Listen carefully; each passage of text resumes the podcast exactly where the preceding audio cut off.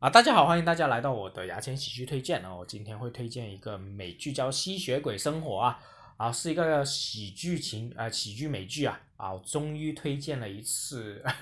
最新的搞笑这个喜剧美剧给大家。之前一直推荐日本的喜剧，搞到大家都是听听到耳朵茧都出来，而且也整天看不下去，就很烦的嘛。而且之前还推荐什么《老友记》，他妈的都已经二十多年了，还要你推荐吗？那这次终于推荐一些新的东西给大家啊！大家也要担当一下，因为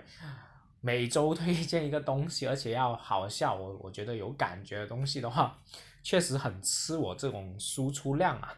就是我已经推荐到现在，已经根本如果不看新的东西，基本上就是不知道推荐什么。那终于是《吸血鬼生活》要推荐给大家，真的很好笑，两季一季是十集。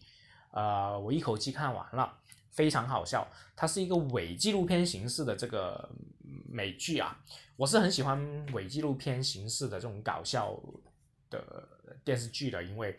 它看起来很真实啊，因为它有很多很尴尬那种梗啊，就是很尴尬的梗呢。如果你在那种情景剧或者在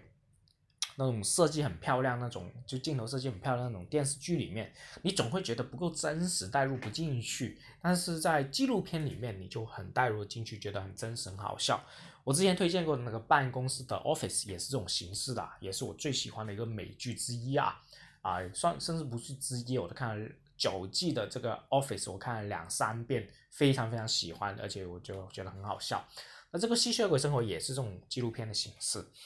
呃。我说一下他导演啊，他导演还是有些东西可以说的。那么他导演曾经拍过电影版的《吸血鬼生活》，那么导演是这个《吸血鬼生活》电影版的一个主角之一。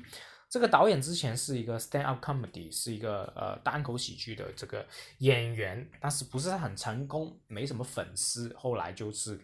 很落魄的时候，就拍了一个短片，然后参加了个影展，他妈的就拿了个奖，拿了个奖之后就获得机会拍了一些大电影。就算上院线电影，然后拍着拍着又拍了《吸血鬼生活》，有了口碑之后又拍了几部，呃，口碑很好，然后票房很好的这些电影，后来就有机会获得了这个《雷神三》的这个导演机会。最后呢，《雷神三》的口碑爆发，现在他又拍了一部，呃，拍了几部电影，非常口碑很好，而且好像都已经是。呃，有一些提名在上面了。那这是个导演啊，才华真的很好，而且他的那种喜剧感觉是很能感、很有特色、很有独特意味那种感觉。那你想想，一个呃脱口秀演员变成一个导演，而且是一个很出名的导演，确实是一个很传奇的，需要我说一下的这个，需要说一下这个故事的啊。那么他这个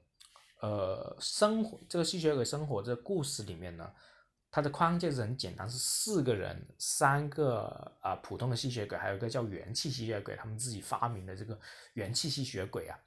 这个元气吸血鬼是不吃人的，就不吸血的，吸人家的那种精力，就根据跟人家聊天，然后把这个对方搞得很烦恼呢，然后让他们的怒气升升起来，他就吸人家那种精神力，让他对方很累，这样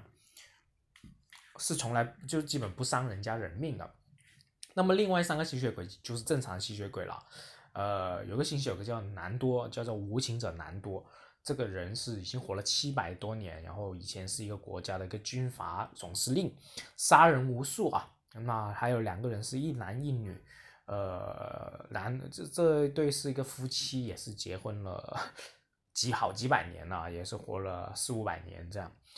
那么他们还有个亲信，那么什么叫亲信呢？就是吸血鬼的仆人。那么吸血鬼仆人呢？呃，这种亲信，他们是免费帮助这个吸血鬼的人，呃，生活起居的。然后呢，他们呃得到回报就是最终可以变成吸血鬼，就是所谓的南多，他是南多的亲信啊，南多就呃承诺他这样。但是这个亲信后来发现呢，呃，原来从来没有人没有一个亲信变成吸血鬼过。都是一个骗人的幌子，后来发现了。然后最好笑的是，后来这个这个亲信就是经过一些 DNA 的测验，就是网上不是很多那种 DNA 测验嘛，他发现自己是跟吸血鬼，呃，这个这个杀手传说中吸血鬼杀手是有血缘关系的。后来在第一季的后半段，他已经变成一个非常厉害的吸血鬼杀死杀手了。呃，但是这个男都是不知道的。那么在第二季，他开始发挥发扬光大，因为很多吸血鬼要杀掉这个主角，他就暗地里帮他帮主角保护主角，要解决主角很多这种敌人。那最后一季，最后第二季的最后一集，他就真的是在这个吸血鬼会议里面大杀开戒，哇，真的非常帅气，